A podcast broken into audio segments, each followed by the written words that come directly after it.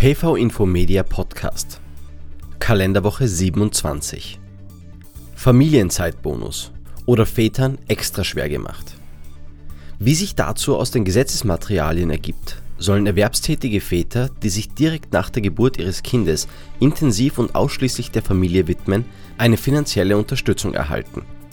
Dass diese gesellschaftlich so wichtige Maßnahme in der Praxis für Väter bürokratische Hürden ohne Ende schafft, zeigen drei neue Entscheidungen des OGH. Ein Beitrag von Magister Christa Kocher. VWGH Abfindung von Pensionsansprüchen. Der Antrag im Sinne des Paragraphen 37 EStG kann noch im Rechtsmittelverfahren nachgeholt werden.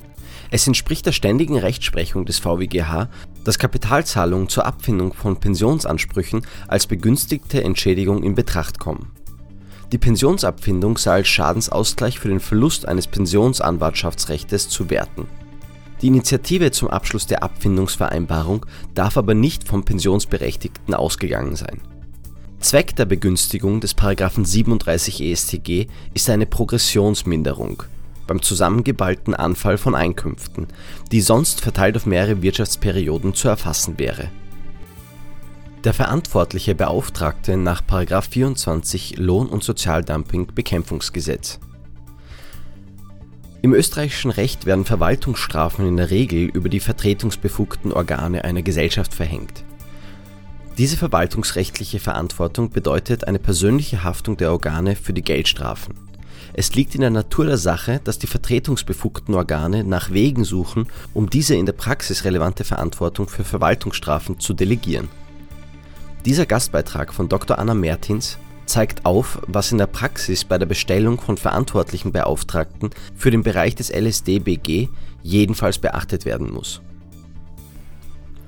Fliesenlegerarbeiten als Dienstverhältnis nach 47 EStG der VWGH hob ein Erkenntnis des BfG, in dem dieses zum Ergebnis gelangte, dass die Tätigkeit eines Fliesenlegers im Rahmen eines Dienstverhältnisses gemäß § 47 Absatz 2 EStG ausgeübt wurde, wegen inhaltlicher Rechtswidrigkeit auf.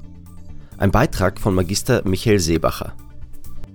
Kein Anspruch auf Feiertagsentgelt während entgeltfreien Krankenständen in einer Entscheidung hat der OGH ausgesprochen, dass für Feiertage im entgeltpflichtigen Krankenstand nicht das Krankengeld, sondern das Feiertagsentgelt zusteht.